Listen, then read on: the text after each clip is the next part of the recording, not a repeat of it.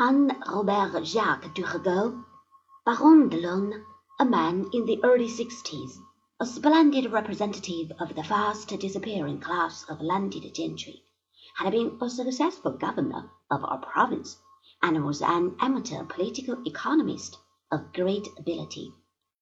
He did his best. Unfortunately, he could not perform miracles. As it was impossible to squeeze more taxes out of the ragged peasants, it was necessary to get the necessary funds from the nobility and clergy, who had never paid a centime. This made Turgot the best hated man at the court of Versailles.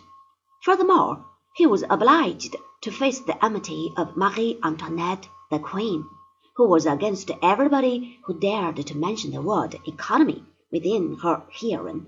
Soon, Turgot was called an unpractical visionary and a theoretical professor, and then, of course, his position became untenable.